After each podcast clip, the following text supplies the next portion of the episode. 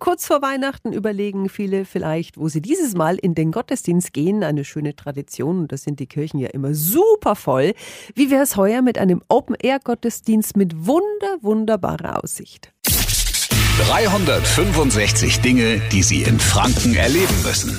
Zwischen Himmel und Erde Heiligabend über den Dächern der Stadt. Unter dem Motto wird auf der Nürnberger Kaiserburg ein Gottesdienst gefeiert.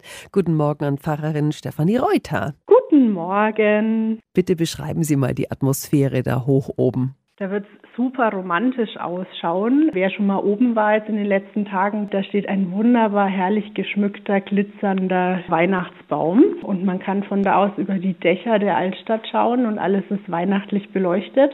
Und genau da wird an Heiligabend eben dieser Open-Air-Gottesdienst stattfinden.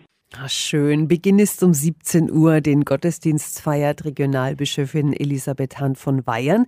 Was ist alles geplant? Wir haben eine tolle Band, lauter leidenschaftliche Musiker, die mit großer Freude gerade proben.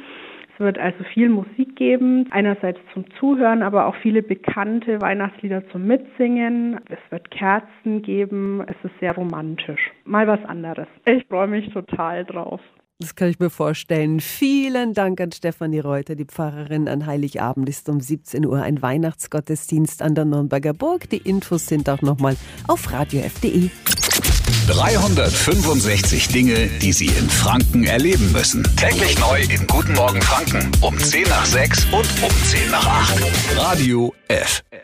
Die heutige Episode wurde präsentiert von Obst Kraus. Ihr wünscht euch leckeres, frisches Obst an eurem Arbeitsplatz? Obst Kraus liefert in Nürnberg, Fürth und Erlangen. Obst-Kraus.de